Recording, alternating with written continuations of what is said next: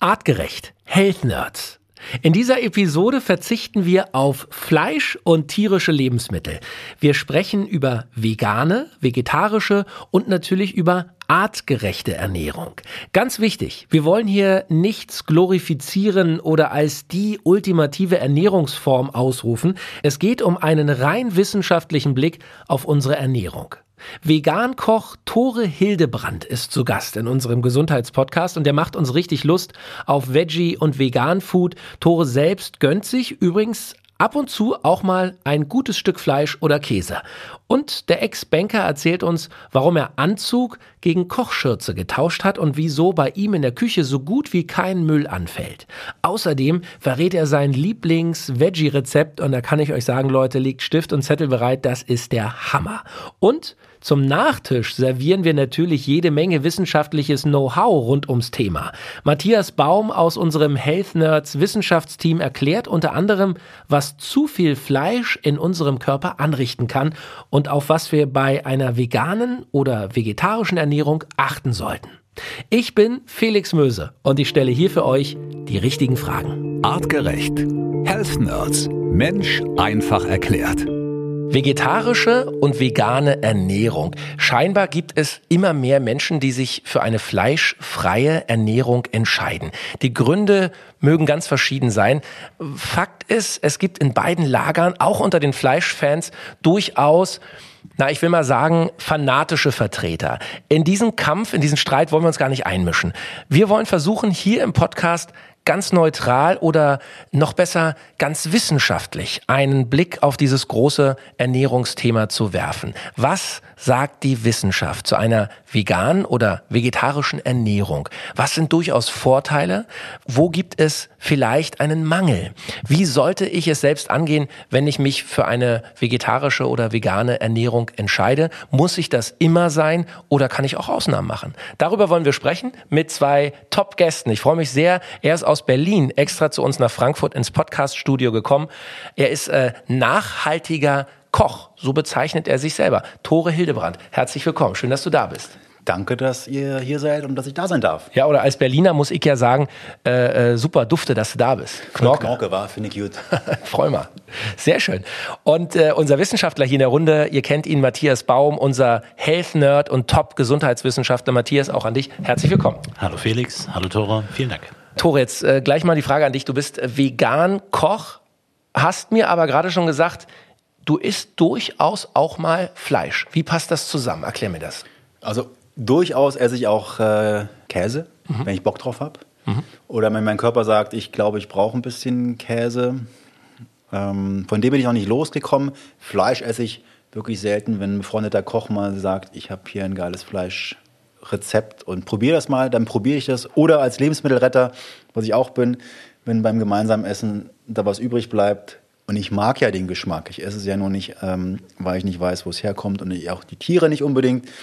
Ähm, die sollen weiterleben. Dann esse ich es auch mal. Mhm. Ja? Dann rette ich halt das kleine Stück Fleisch oder wertschätze einfach die Arbeit vom Kollegen. Super. Oder Bevor wir gleich noch mehr auch zu, zu ich habe ganz viele Fragen an dich, ja. Äh, nur mal ganz kurz vorneweg, Matthias, das müssen wir vielleicht noch mal erklären, weil ich bin mir nicht sicher, ob es jeder wirklich den Unterschied kennt. Der Unterschied zwischen Vegetariern und Veganern. Wo ist da der kleine, aber feine Unterschied? Na, Im Wesentlichen hast du den Einstieg, wie du ihn gewählt hast, gesagt, eine fleischlose Ernährung. Das würden sich Vegetarier auch auf die Fahne schreiben. Bei der veganen Ernährung geht es natürlich um das Vermeiden des Konsums von ähm, tierischen Lebensmitteln ganz grundsätzlich. Dazu zählt dann natürlich auch Milch oder auch versteckt. Und das kann man auch ein bisschen hochdeklinieren, kann man so ein bisschen schauen, auch Bakterienkulturen und ähnliches, ähm, die auch natürlich mit dazu zählen würden. Also das wären die ganz ich sag mal vielleicht extremeren Varianten, aber vor allen Dingen nicht der übermäßige oder der, der Verzicht auf tierische Lebensmittel. Okay, also bei den Vegetariern kann jeder, glaube ich, sofort nachvollziehen, man will keinem anderen Lebewesen Schaden zufügen oder, oder ein Huhn schlachten, äh, um, es, um es zu essen. Bei den äh, Veganern, wo ist da der Ansatzpunkt? Warum ist Milch beispielsweise, Käseprodukte und so weiter schlecht? Wie begründen das die Veganer? Ja, was heißt schlecht? Also es, äh, die Kuh gibt ja nicht unbedingt die Milch, damit wir sie trinken können, sondern wie das bei uns Menschen ist, wird es produziert, um das Baby aufzuziehen. Und vom Gedanken her war es ja früher mal so, okay, das Kalb hat genug getrunken, da blieb noch was übrig. Jetzt ist es andersrum. Ähm, das Kalb kriegt halt andere Milch und die Milch wird halt für unsere Zwecke produziert. Ähnlich beim Ei, ja, das äh, normales Huhn legt 20 Eier pro Jahr und die armen Damen müssen halt irgendwie bis zu 250 Eier im Jahr legen, damit wir unsere Eier konsumieren können.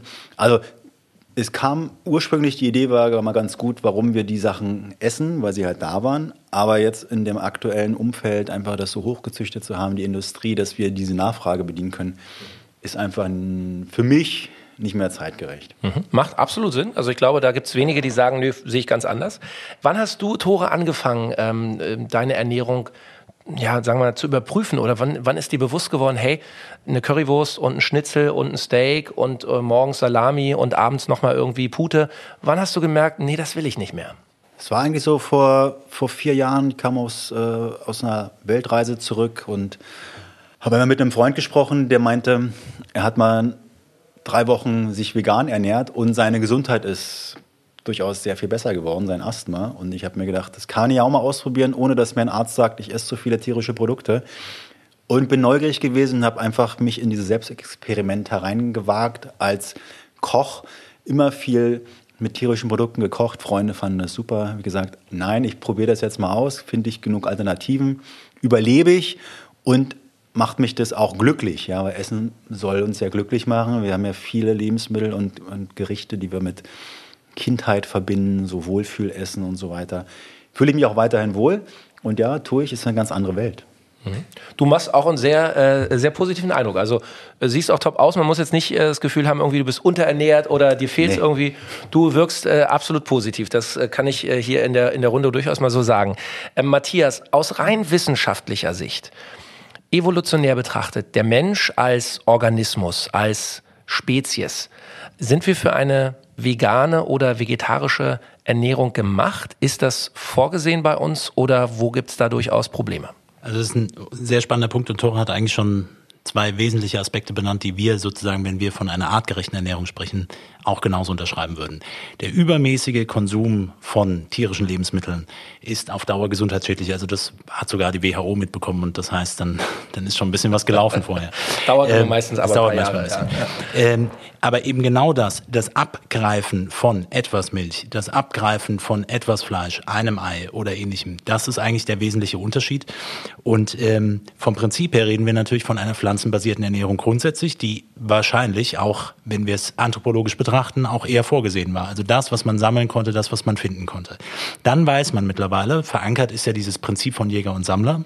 Es ist mittlerweile etwas obsolet. Man spricht eher davon, dass man sagt, okay, wir waren Fischer und Sammler. Und wenn wir gejagt haben, tendenziell eher Geflügel beispielsweise. Also diese Theorie mit Mammutjagen und so weiter, was sowieso jetzt im zeitlichen Verlauf eher sowieso ein bisschen früher war. Aber wenn man es in der ganzen menschlichen Evolution betrachtet, von ich sag mal vielleicht 150, 200.000 Jahren, vielleicht auch 300.000 Jahren, äh, war das Leben im, im, im, im Meeresbereich oder in, in, in Flussnähe oder ähnlichem eher das, wo wir uns aufgehalten haben. Wenn ich dann etwas davon konsumiere, natürlich auch dementsprechend natürlich und frisch und nicht industriell verarbeitet, ist das wieder etwas ganz anderes. Und den anderen wichtigen Aspekt, den, den Tore benannt hat, ist, was er von seinem Freund berichtet hat, wenn wir zum Beispiel von Asthma sprechen, also allergisches Asthma. Ich stelle das jetzt mal in den Raum oder kann natürlich auch irgendwas durch was anderes ausgelöst sein, bedeutet im Endeffekt, dass ein bestimmter Teil des Immunsystems hyperaktiv ist. Und das ist der, der gerne auch bei Stresssituationen aktiver ist. Und bei Stress werden bestimmte Teile des Immunsystems runterreguliert, habe ich schon häufiger mal gesagt. Dafür werden andere Teile ähm, aktiver, also Allergien und ähnliches bilden sich mehr aus. Wenn ich dazu eine Ernährung paare, die mit ganz viel tierischen Lebensmitteln versehen ist, die das Immunsystem noch mehr triggern, noch mehr aktivieren, für noch mehr Entzündungssituationen sorgen, dann potenziert sich das. Das heißt im Umkehrschluss die Frage, ist die vegane Ernährung per se die gesundheitsförderliche? Das können wir gerne jetzt nochmal analysieren. Ist meine Hypothese, dass vor allen Dingen die Reduktion und das Weglassen von ganz vielen gesundheitsschädlichen oder oft im Übermaß konsumierten immunaktivierenden Substanzen, zu viel Milch, zu viel Fleisch, auch zu viel Fisch, vielleicht schwermetallbelasteter Fisch und so weiter, äh, dass das im Übermaß das Immunsystem mehr aktiviert. Und das ist eigentlich das, was sich auch zeigt. Und deswegen ist gerade diese Akutumstellung, ich mache das mal ein paar Wochen, also mehr im Sinne einer Diät, auch immer noch mal ein ganz guter Trigger, um das vielleicht zu starten. Auf Dauer und zwar mehr im Sinne der Ernährungsumstellung und das können wir jetzt gerne auch noch diskutieren, wäre eher, dass wir sagen, okay, wir brauchen aber dann bestimmte Bestandteile, die interessant sind, in Fisch vielleicht, vielleicht auch in, in Eiern und bestimmt auf, auf Mikronährstoffebene, aber das können wir gerne nochmal mhm. näher betrachten. Okay, gut. Also nur, ich fasse nochmal zusammen. Das heißt, äh, evolutionär betrachtet ist der Mensch ein überwiegend pflanzenbasierter äh, Organismus oder ein Organismus, der, der Pflanzen konsumieren äh, oder immer konsumiert mhm. hat aber eben durchaus auch mal, wenn ein Huhn äh, irgendwie über den Weg gelaufen ist oder ein, ein Fisch irgendwie gefangen wurde oder eine, eine Schnecke oder ein Krebs, dann waren das durchaus auch tierische Eiweiße. Natürlich. Und spannend ist dabei, dass gerade so durch den Paleo-Hype der, der Zehnerjahre, sage ich mal, ähm, äh, wo wir, glaube ich, ganz viel von auch ein Bild eingepflanzt bekommen haben, okay, da wurde gejagt und hin und her. Es ist deutlich komplexer und wenn wir natürlich eine ich nenne den Begriff nochmal, also eine Ernährung, die basierend auf anthropologischen Erkenntnissen bezieht. Also wir schauen heutzutage in Naturvölker rein, gucken, was essen die.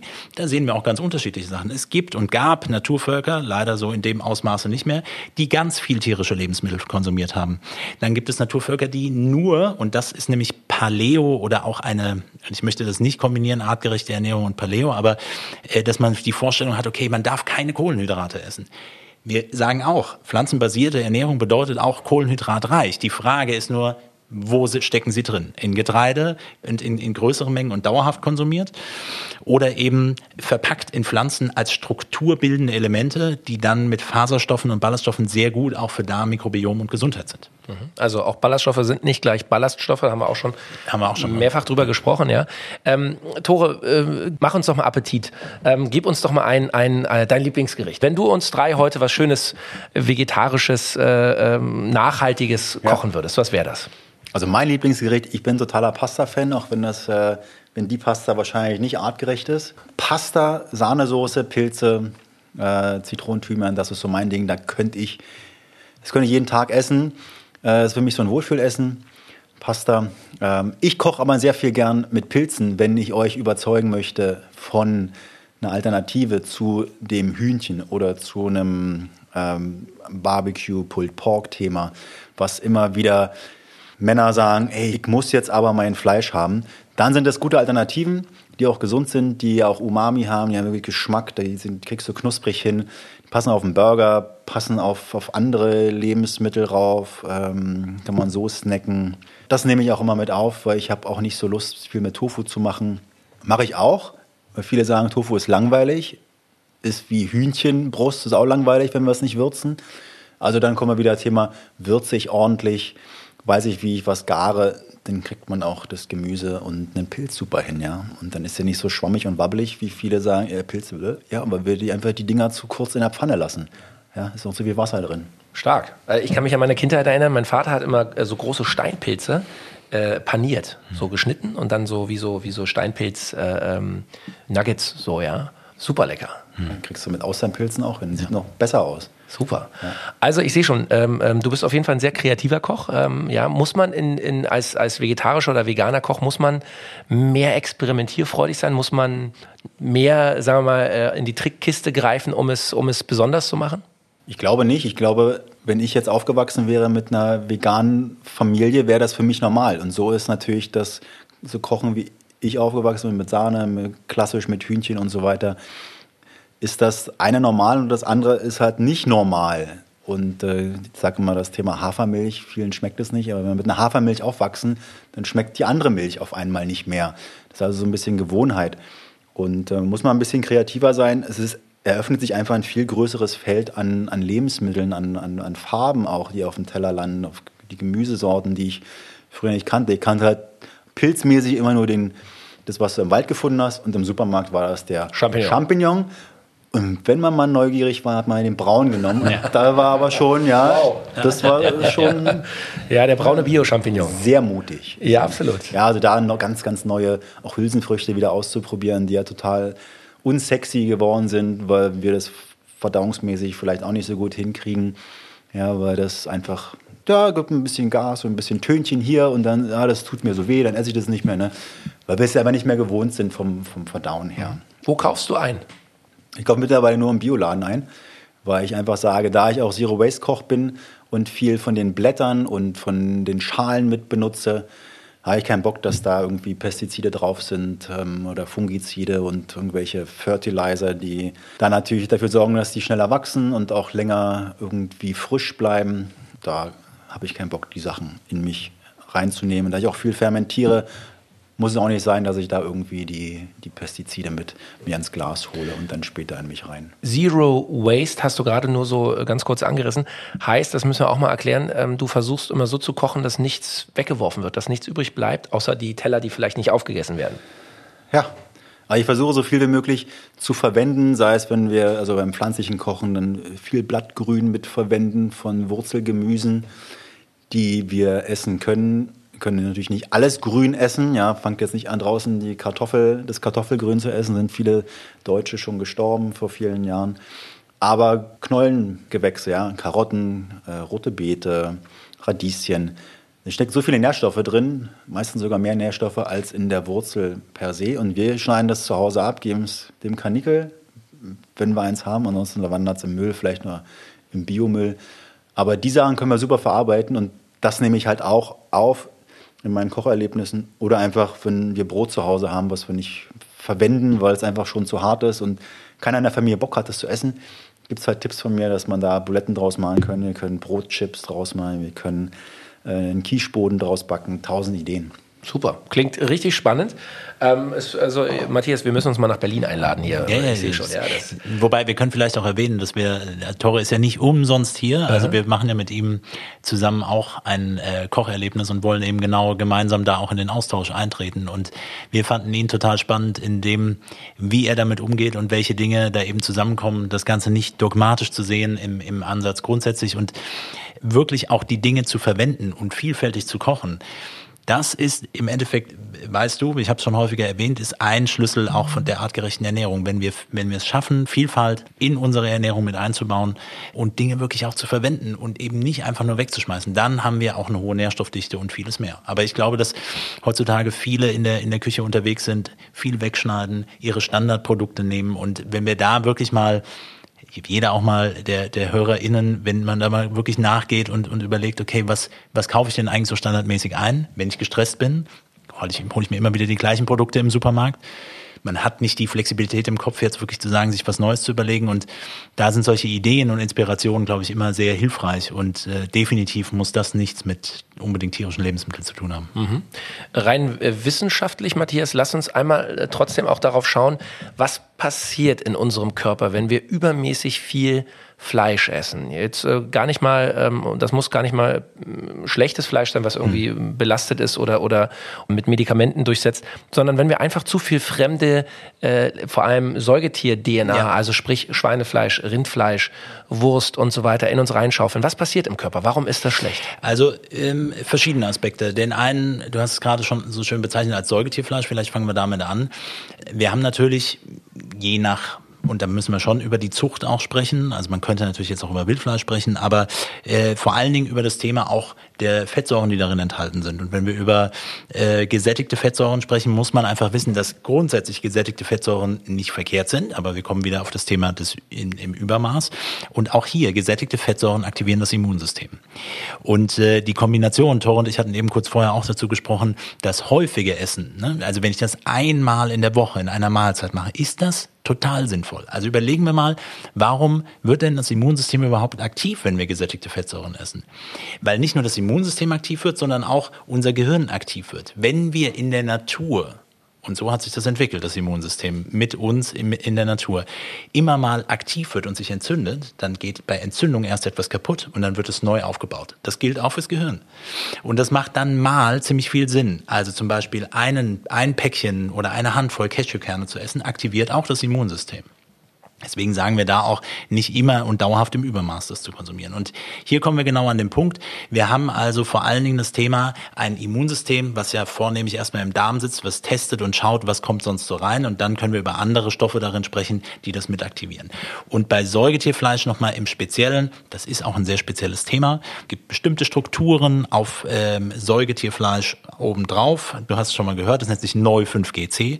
Und ähm, dieser Struktur geht erstmal, kann in den Körper reinkommen, baut sich unter Umständen in Körperzellen mit ein und wird in Verbindung gebracht, Achtung, mit bestimmten Krebserkrankungen und auch Autoimmunerkrankungen. Das nun mal zu erwähnen. Das heißt, wie immer nicht, sobald ich es esse, bekomme ich das, aber es ist ein Risikofaktor und das hängt auch damit zusammen, ich zitiere nochmal die WHO, die ja dann auch zum Beispiel insbesondere die Wurstwaren und den übermäßigen Fleischkonsum damit in Verbindung gebracht hat. Das ist ein Teil des Erklärungsmodells und das ist wichtig, das einfach auch mit zu berücksichtigen und jetzt im Umkehrschluss wieder die Reduktion dann eben auch von Vorteil sein kann. Okay, also generell, das können wir schon mal festhalten, übermäßiger Fleischkonsum, zu viel Fleisch und vor allem zu viel industriell äh, ähm, ja, hochgezüchtetes Fleisch sind schädlich und sind definitiv nicht das, wofür unser Organismus ursprünglich programmiert wurde. Genau. Und jetzt gehen wir einen Step weiter, würde ich sagen, wenn wir bei tierischen Lebensmitteln bleiben und reden wir beispielsweise über Fisch haben wir schon mal viel drüber gesprochen. Und wir haben darüber gesprochen, was ist denn so positiv an Fisch und was ist negativ. Also Mikroplastik, äh, Überfischung der Meere, auch das sind Dinge, mit der wir uns als Menschen auch, auch Gedanken zu machen Absolut. müssen. Äh, Daniel hatte mal erwähnt, dass man auch über Zuchtfisch gehen kann. Wenn ich nachhaltigen Zuchtfisch habe oder beziehungsweise auch hier nicht nur mit, also den Lachs nicht nur in seiner orangenen Farbe bekomme, weil ich Soja verfütter, den ich orange eingefärbt habe, sondern wirklich mit Krebstieren arbeiten kann, dann ist es schon wieder ein anderer Gedankengang. Der Vorteil bei Fisch, das haben wir auch schon häufiger gesagt, sind vor allen Dingen Omega-3-Fettsäuren. Und nicht nur Omega-3-Fettsäuren, die, wo jetzt schnell jemand sagen würde, ja, aber die finde ich auch in Leinöl beispielsweise. Ja, da finde ich ein gutes Verhältnis zwischen Omega-3 und Omega-6-Fettsäuren. Aber wenn ich von den aktiven Fettsäuren EPA und DHA spreche, dann finde ich die in großen Mengen in Seefisch oder in, in, in äh, Meerestieren, Meerestieren und so weiter. Und das ist etwas, das ist für mich immer etwas, wo ich, wo ich drüber nachdenke, wenn das so vorkommt, und ich erwähne nochmal den evolutionären Kontext, wie lange wir uns wahrscheinlich schon mit Fisch ernähren. Dann braucht unser Immunsystem diese Fettsäuren. Genau diese Fettsäuren. Jetzt kann man sagen, ja, die kann ich ja auch umbauen, aus wenn ich Leinöl beispielsweise nehme, dann kann ich das umbauen, ja.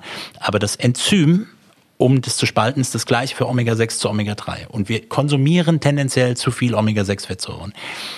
Was ich sagen will ist, EPA und DHA in großen Mengen in Fisch, fetten Seefisch enthalten, ist ziemlich gut und ist wichtig essentiell für unser Immunsystem, dass es überhaupt richtig funktionieren kann. Das heißt, und wenn wir das gar nicht zu uns nehmen, hätten wir einen Mangel. Ja, definitiv, weil wir reden von mehrfach ungesättigten Fettsäuren und die sind essentiell. Ich muss die über die Nahrung aufnehmen. Die vegane Antwort, und das ist völlig in Ordnung, ist zum Beispiel, dass wir über, äh, über Algen sprechen. Total spannendes Thema, total gutes Thema und ist auch eine, eine Alternative. Nur, dass wir uns darüber im Klaren werden, dass wir natürlich, also Gesundheit kann man nicht mit nur gut und schlecht einteilen. Wir haben hier natürlich verschiedene Aspekte, die man mit berücksichtigen muss. Und den präventiven Charakter, den der Konsum von Fisch und das ist jetzt auch in, in, also es gibt Untersuchungen dazu, aber der präventive Nutzen von Fischkonsum im Vergleich zu, wie ist es potenziell schädlich, ist es nach wie vor so, dass, dass eigentlich der Konsum von Fisch überwiegt. Ansonsten muss ich mir Alternativen überlegen. Ähm, Tore, hast du schon mal Fleischalternativen ausprobiert? Also war ja vor einiger Zeit groß en vogue diese Fleischersatz-Patties für die Burger hier, Beyond Beef oder äh, wie das alles hieß. Ähm, hast du das mal probiert? Taugt das ja, was? Ja, klar. Ich meine, das, äh, ich habe ja gesagt, ich mag ja auch weiterhin den Geschmack und die Textur und ich esse es nicht, weil es mir nicht schmeckt. Es gibt viele draußen, die das Patty eklig finden, weil es diese stark an äh, Hackfleisch erinnert. Ja, ich finde es gut. Ich glaube, das ist auch eine, eine, eine, gute Entwicklung draußen sagen, ich biete halt den Menschen, die sowas haben möchten, die darauf verzichten wollen, zu viel Fleisch zu essen, auch eine Alternative an. Ist natürlich auch hochverarbeitet, wenn man sich die Zutatenliste anguckt. Muss natürlich da alles drinstehen, was reinkommt, was man natürlich bei einem industriell verarbeiteten Hackfleischburger nicht hat. Da weiß man auch nicht, was alles drin ist. Ähm, wiegt sich in Sicherheit, dass das alles ganz cool ist. Ja, ist halt Schweinehack drin, super, eine Zutat. Dankeschön. 100 Prozent. Ähm, und dann ist ähm, dann natürlich bei der Alternative der, der, die Zutatenliste viel länger. Aber ich glaube, äh, wenn man das auch nicht jeden Tag isst, Matthias, wie du gesagt hast, das ist der übermäßige Verzehr. Wenn wir ja Junkfood essen, auch wenn das vegan gelabelt ist, dann muss es auch nicht immer gesund sein. Das glaube ich, ein guter Einstieg, um die Menschen abzuholen, die darauf äh, einfach ein bisschen mehr Wert drauf legen, ihre tierischen Lebensmittel zu reduzieren und sie jetzt nicht einzustellen und sie abzuholen auf dem Weg, äh, da ein bisschen mehr bewusster zu konsumieren. Ja, und, und, das ist ein guter Punkt, den du auch gerade angesprochen hast.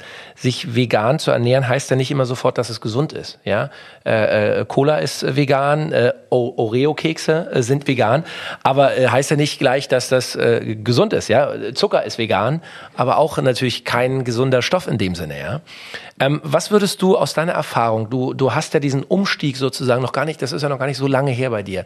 Du hast bestimmt noch gute Erinnerungen daran. Für jemand, der uns jetzt hört und sagt, Mensch das will ich vielleicht auch mal probieren. Ich werde mal versuchen, mich pflanzenbasiert zu ernähren. Ähm, wie würdest du das, wenn du es nochmal rückblickend starten würdest, wie würdest du es machen? Was könntest du empfehlen? Einen harten Cut von heute auf morgen? Ja, also oder? es gibt, äh, es gibt, ich habe das über Veganuary gemacht. Das ist eigentlich eine Initiative am Jahresanfang, im Januar, einfach mal 30 Tage vegan sich zu ernähren. Kriegst du ein Newsletter, glaube ich, jeden Tag gibt es eine Info, was du kleinteilig mal machen kannst um nicht alles von heute auf morgen zu verändern, sondern zu sagen, okay, heute haben wir hier die Milch, dann nehmen wir, probieren mal Soja, Hafer, was auch immer aus, schmecken ja alle unterschiedlich, auch von den unterschiedlichen Marken. Probier einfach mal einen Frischkäse aus. Da gibt es halt schon geile Alternativen. Natürlich bei anderen Käsesorten ist es noch schwierig, weil die Industrie einfach noch relativ jung ist und da auch nicht irgendwie hunderte Jahre lang pflanzliche Käsetraditionen hat. Kommen wir aber hin, dass die auch sehr gut schmecken und auch bezahlbar sind. Ja, dann auch das nächste Thema. Käse ist halt saubillig bei uns, wie Fleisch auch. Und dann kommen die Alternativen, die sind extrem teuer, ähm, weil einfach die Produktionsanlagen so klein sind. Also kleine Dinge auszutauschen, mal den Kaffee vielleicht mit einer Mandelmilch ausprobieren ähm, eine Hafersahne zu benutzen. Wenn du eine Bolognese machst, einfach mal da Linsen reinzunehmen oder so ein Sojagranulat oder es gibt auch aus äh, Sonnenblumenkerngраnulat das schmecken wir dann einfach nicht mehr. Das ist so klein, dass unser Gehirn das nicht rauskriegt, dass das kein tierisches Hackfleisch ist. Mhm. Einfach, mal, einfach mal den Test machen, das probieren. Manche Produkte sind nicht so lecker. Einfach dabei bleiben und nächste, mal die nächste Alternative ausprobieren. Oder mal in Restaurants gehen, die eine gute vegane Karte haben und sich da mal ein bisschen inspirieren lassen, als in ein Restaurant zu gehen, die nur ein veganes Gericht auf der Karte haben. Da kann ich dir garantieren, das schmeckt einfach scheiße, weil der Koch Aufgabe bekommen hat, da was Vegan für die Veganer was hinzustellen. Mach mal, Veganer was, Mach mal. ähm, aber es gibt halt auch schon viele Restaurants, die das erkannt haben, dass ähm, man vielleicht 30 oder 35 Prozent vegane Gerichte auf der Karte haben sollte, damit einfach alle abgeholt werden damit nicht der nervende Veganer wieder nichts zu essen findet und man dann woanders hingeht. Das ist einfach, das gehört, glaube ich, zur Gesellschaft dazu.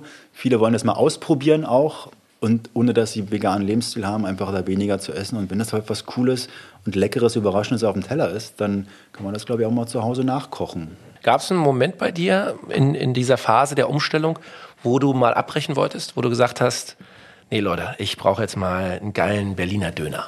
Döner mag ich immer noch. Gibt es aber in Berlin auch gute vegane Alternativen? Aha. Berlin ist halt, da bin ich froh, dass ich da wohne, weil da gibt es echt viele Möglichkeiten, sich da mal durch die veganen Alternativen zu futtern. Wenn ich jetzt irgendwo in, einem, in einer Stadt leben würde, wo die Nummernschilder drei Buchstaben vorne haben, glaube ich, wäre das schwieriger mit meinem Lifestyle. Äh, auch die Zutaten zu bekommen, die man so schön im Biomarkt bekommt. Äh, drei um die Ecke ist halt auch toll. Abgebrochen bisher nicht, nee, weil ich einfach das Glück habe, in der Stadt zu wohnen ähm, und da auch Zugang habe zu diesen Lebensmitteln. Aber Käse ab und zu, wenn der da ist und ich Bock auf Käse habe, dann esse ich den, habe aber auch kein schlechtes Gewissen. Ja, also Leute, wenn ihr das macht, dann genießt den Moment, wenn ihr das esst, esst ihr einen schönen Lachs, esst ihr ein schönes Steak, dann braucht ihr aber auch mir nicht sagen, ich habe gestern mal Steak gegessen, ähm, ist es okay? Klar ist es okay. Super. Ja. Finde ich eine sehr gute Einstellung. Sehr liberal, sehr offen und eben nicht, was leider, finde ich, so ein bisschen diese Fronten so irgendwie entstehen lassen hat, diese, diese äh, dogmatischen und sehr fanatischen äh, ähm, Seiten, ja, irgendwie, die das dann sofort verteufeln, weil man eben doch mal äh, Bock auf ein, auf ein schönes Steak hatte.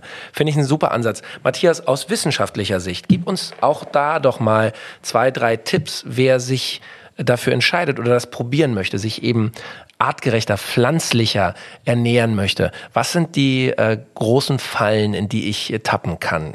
Also ich glaube, wenn man übergeordnet so eine Falle ist zum Beispiel, wenn man sagt, okay, ich muss das jetzt machen. So, das heißt, mein Neurotransmitterhaushalt im Gehirn vermittelt mir schon, ich habe da eigentlich gar keine Lust drauf. Das wird am Ende auch nicht gut äh, werden. Wenn ich jetzt wirklich anfange, etwas umzustellen, dann muss man da Freude dran haben, motiviert sein, ähm, muss Dinge ausprobieren. So, das passt dann ziemlich gut zusammen, weil wenn ich motiviert bin, dann ähm, wird auch alles darauf aufgestellt, dass ich neugierig bin und neue Sachen testen möchte. Ich glaube, eine wesentliche Falle ist, wir würden jetzt sagen, wenn bei artgerechter Ernährung primär auch den gesundheitsförderlichen Aspekt natürlich in, auch mit in den Vordergrund zu rücken, dass wir, und das hat Tora auch gesagt, bei dem ein oder anderen veganen Produkt, oder du hast es eben auch gesagt, Felix, äh, wir dann natürlich schon eher entdecken, ah, so gut ist es dann vielleicht nicht. So, das heißt, wenn ich mich nur ganz schneller Ausflug zum Thema Tofu oder Soja im Allgemeinen. Es ist, ein, auch so ein es Thema. Ist, es ist das Thema, was was was Tora auch angesprochen hat, auch mit Hülsenfrüchten, insgesamt mit Hülsenfrüchten. Ja, kann man probieren. Einige brechen sofort ab, weil es ihnen im, im Magen-Darm-Trakt nicht bekommt. Das gilt für Soja genauso und für Tofu im Endeffekt auch. Wir haben ja nochmal einen anderen Blick, gerade wenn wir in unserem Januar unsere 30 Tage Reset Challenge eben äh, veranstalten, wo wir eben auch sagen, artgerechte Ernährung, Darmgesundheit, Darmsanierung. So, und dann gucken wir natürlich explizit drauf, dass äh, Produkte, die Hülsenfrüchte äh, enthalten oder also entweder fertige Produkte, die würden wir eh streichen und auch den Konsum davon rauszustreichen. Der Vorteil, den man eigentlich Hülsenfrüchten unterstellt, Mensch, die sind doch proteinreich und man kann da ganz viele tolle Sachen mitmachen. Ja, drin enthalten sind auch Antinährstoffe, die den Darm tendenziell auch wieder mit schädigen können. Und dann komme ich auch wieder im Verhältnis zu einem übermäßigen Konsum. Überall packe ich dann Hülsenfrüchte mit rein. Und das ist das eine Gefahr, würde ich behaupten, die bei der veganen Ernährung, wenn ich mich nicht wie Tore so intensiv auch damit auseinandersetze, da Spaß dran habe, Gerichte selbst ausprobiere, dann ist das auch überhaupt kein Problem, wenn man im, im Regelfall da mal drauf stößt. Aber wenn ich natürlich sage, okay, ich stelle mich um und schränkt mich ein. Also eigentlich, das, was ich eben gesagt hatte, ich schmeiß erstmal raus. Ja. So, jetzt ist alles tierische weg und jetzt sage ich, okay, was, was kann ich noch essen, was kann ich noch essen? Mm, okay, gehen wir auf Getreide in allen unterschiedlichen Varianten und hier noch eine Soße und hier noch ein Fertigprodukt und so weiter. Die Gefahr ist, dass dann viel verloren geht. So, und in dieser Kombination, also zu viel industriellen, verarbeiteten, ähm, äh, fertige Produkte eben zu verwenden, zu einseitig sich zu ernähren und dann eine Gefahr, die ich schon auch sehe, ist, äh, und das ist auch hinreichend bekannt, das Thema der Mikronährstoffebene bei Veganern. Ich glaube, da ist in, in, in oder ist das in der Szene, glaube ich auch, also Szene klingt so, aber ist es auch immer wieder ein Thema, dass man sagt, man kann grundsätzlich alles abdecken. Vegane Ernährung ist auch gesund egal wie wir es definieren, alles super gut möglich. Man muss nur auf bestimmte Dinge achten. Sondern wenn ich über Vielfalt spreche und aber so, so einen Raum habe für, für auch, auch zum Beispiel zu fermentieren und ähnliches, passt das wunderbar. Weil wenn ich fermentiere, kann ich zum Beispiel auch einen Teil meines Vitamin B12-Haushaltes wieder abdecken. Aber das ist zum Beispiel äh, einmal vorweggeschoben, B-Vitamine, Vitamin B12 wäre ein Thema, äh, was ich so unter Umständen ist nicht ausreichend konsumieren kann. Omega-3-Fettsäuren ist ein Thema und Proteine, Aminosäuren könnte auch ein Thema sein, je nachdem, was man konkret konsumiert. Also jetzt eher auf der Mikro-Makronährstoffebene. Wenn man sich damit beschäftigt, aber ja. welcher Normalesser beschäftigt sich überhaupt mit also ich habe das früher nicht gemacht. Ja. Äh, wenn ich normal gegessen habe, ob ich genug Vitamine, ob ich genug genau. Eiweiße bekommen habe. wir kochen, wir gehen essen, wir kochen, äh, Mensa hier und so weiter. Da macht sich ja auch keiner Gedanken drüber. Und dann änderst du deine Lebensweise und auf einmal macht sich jeder Gedanken darüber, ja, dass ich genug Eiweiß kriege. Vorher hat sich auch keiner so dafür interessiert. Hast du absolut, es ist absolut richtig und es, es stimmt absolut und, und wir haben, das ist, da sind wir, das ist auch so ein Thema, dass wir wissen doch, wie gesund die Milch ist täglich im Konsum und wie gesund dies und jenes ist. Und dann wird auch immer argumentiert, hier mit Kalzium, da mit Proteinen, Eiweißen, äh, mit, hier nochmal mit guten Fetten und wie auch immer.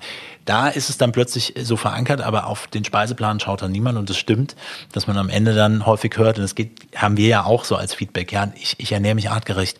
Bin ich dann noch gesund? Äh, ja, wir streichen hier ein paar Aspekte vielleicht raus, aber wir bieten hier eine unglaubliche Vielfalt, die eigentlich dafür gedacht ist, um, um neue Dinge auszuprobieren und, und in Mangelsituationen beschäftigt man sich im Alltag auch nicht. Plus hinzu kommt, wenn ich bestimmte industriell gefertigte Lebensmittel im Übermaß und einseitig mich ernähre, dann werde ich wahrscheinlich wahrscheinlich eher in eine Mangelsituation kommen. Also könnten wir gerne mal, mal draußen schauen, wer so sich wie in einer Mangelsituation befindet. Mhm. Spannend. Ja, das gibt es bestimmt ja. genügend. Und dann sagt der Doktor, ja, hier Bluthochdruck und Cholesterin. Gibt es aber Tabletten, muss man ja nichts am Lebensstil ändern. Absolut, absolut, ja. Das ist genau der Punkt. Du warst, Tore, finde ich auch spannend. Eigentlich, äh, du bist gelernter Banker. Wo war der Moment, wo du gesagt hast, ich habe keinen Bock mehr hier auf äh, Büroalltag und Zahlendreherei. Ich will, ich will was mit meinen Händen machen. Ich will kochen. Ja, genau, das sagst du. Ich will was mit meinen Händen machen. Also ich habe im Firmenkundengeschäft international Präsentationen und irgendwelche virtuellen Strukturen aufgebaut. Das hat mir gefehlt. Ich habe immer gern gekocht und ich war immer gern mit Menschen zusammen und da kam irgendwann die Idee, dass ich gerne zusammen kochen möchte mit anderen, aber nur weil ich Tore Hildebrand bin und mal jetzt keinen Bock mehr auf Bank habe. Deshalb wollen alle mit mir kochen, klar, logisch. Also es hat eine Weile gedauert, bis ich herausgefunden habe, was so ein bisschen meine Nische ist und ich hatte, ich war auch nicht mehr glücklich mit dem Konsum, der einem natürlich, wenn du im Vertrieb bist in der Bank, dann verdienst du viel Geld und hast einen Bonus und was machst du mit dem Geld? Habe ich dann irgendwann gesagt, jetzt entspare ich erstmal, gehe auf Weltreisezeit für mich, weil Lebenszeit auch endlich ist und ähm, ich nicht irgendwann sagen möchte, okay, jetzt habe ich hier bis 60 in der Bank gearbeitet und was war es eigentlich? Habe dann für mich entschieden, dass Kochen cool ist, gemeinsames Kochen cool ist Kochen mit Freunden hatte ich ursprünglich mal geplant, Cooking with Friends, aber die bezahlen ja kein Geld. Ja, die finden immer dein Essen ganz toll. Und irgendwann habe ich mich dann rausgewagt und habe dann äh, vegane Dinner gemacht, Retterdinner mit geretteten Lebensmitteln, Menüs kreiert. Und da kamen dann auch die Gäste und meinten, hey, wie hast du das gekocht? Und dann war so, okay, das passt gut zusammen. Lebensmittelverwertung, pflanzliche Küche, das Interesse ist da. Und das läuft so ganz gut, dass ich halt nicht das Vegane oben drüber stelle, sondern einfach das zu verwerten, was wir da haben und aber ein bisschen weniger tierische Produkte in uns rein. Super Ansatz. Also Jungs, äh, ich fasse nochmal zusammen. Generell sind wir Menschen eher darauf äh, programmiert worden, in unserer äh, Entwicklung durchaus mehr Pflanzen zu essen, eine pflanzenbasierte Nahrung zu uns nehmen, aber eben durchaus auch mal Fisch oder Meerestiere, durchaus auch mal Hühnchen ähm, und vielleicht ab und an auch mal ein Säugetiersteak, was uns äh, irgendwie vor die Füße gefallen ist. Aber eben dieser übermäßige Fleischkonsum, dieses hochgezüchtete, industriell verarbeitete Fleischthema in Wurst, Salami, Schinken und so weiter, das ist eher nicht artgerecht und das ist auch das, was viele Krankheiten auslöst und was in uns durchaus für eher negative Folgen sorgen kann. Wer das vegane, vegetarische Thema ausprobieren will, go for it, probiert es. Tore und auch natürlich Matthias und äh, das Team Artgerecht beantworten da gerne auch eure Fragen und liefern massig leckere Rezepte. Es äh, muss Spaß machen. Das nehme ich auch mit aus diesem Gespräch. Es bringt nichts, wenn man es sich auf äh, erzwingt, dann wird es am Ende nicht erfolgreich. Wir müssen Bock drauf haben. Und wer äh, diesen großen Schritt vielleicht gar nicht gehen will, vielleicht mal drüber nachdenken, wo kann ich selber meinen Fleischkonsum einfach reduzieren? Wo kann ich wegkommen von diesem täglichen Fleischerlebnis hin zu einem echten Highlight, wo ich mir dann vielleicht auch Bio oder eben mal ein teureres Stück gönne, was dann aber eben auch wirklich äh, die Kirsche auf der Sahnetorte ist. So kann man es doch gut zusammenfassen. Auf der veganen Sahnetorte. Ja, natürlich. Selbstverständlich. Matthias, warum bist du kein Vegetarier? Kein Vegetarier? Ja. Oder Veganer? Naja, also äh, ganz persönlich, ich habe äh, auch, und ich, ich meine, ich erzähle viel davon und wie das dann immer im, im Eigenversuch ist, ich habe das mal zu Studienzeiten mal auf vegan umgestellt. Ich habe eine Dokumentation gesehen, so fing das an. Ich konnte danach definitiv gar kein Fleisch und tierische Lebensmittel mehr konsumieren. Also das war extrem, was danach irgendwie sich losgetreten hat. Aufgrund einer stressigen Studienphase war es dann leider so, dass ich genau den Fehler gemacht habe, mich zu einseitig zu ernähren und äh, ich mich schön in eine, in eine Mangelsituation, in eine Fettsäuremangelsituation reingearbeitet habe, muss man auch erstmal schaffen. Aber ich äh, bin ja auch nicht, bin ja nicht so der Profi-Koch und habe dann vieles auch nicht zubereitet und eher noch mehr ausfallen lassen. Äh, ist schon eine Weile her. Ich bin großer Befürworter von ganz vielen Aspekten, die wir heute angesprochen haben. Ich würde es gar nicht so extrem in irgendeine Nische pressen. Ich glaube, dass wir mit dem Thema artgerechte Ernährung ganz viele Elemente davon abdecken, pflanzenbasiert Vielfalt mit aufzubringen, Mahlzeitenfrequenzen doch auf jeden Fall darauf zu achten, nicht oder wenig industriell verarbeitete Lebensmittel zu konsumieren und wenn ich etwas äh, habe, wo ich wirklich Bock drauf habe, dann essen und dann genießen. Und das ist immer wieder die Frage. Und egal welches Programm wir auch empfehlen, auch dann. Also ich möchte keinen dazu animieren, Reset jetzt zu unterbrechen, aber wenn es so ist, dann ist es so und sich nicht schlecht fühlen und nicht erst hinterher sagen, ja, okay, ich finde es jetzt gut, sondern eine bewusste Entscheidung treffen, es umzusetzen. Das finde ich hervorragend. Super.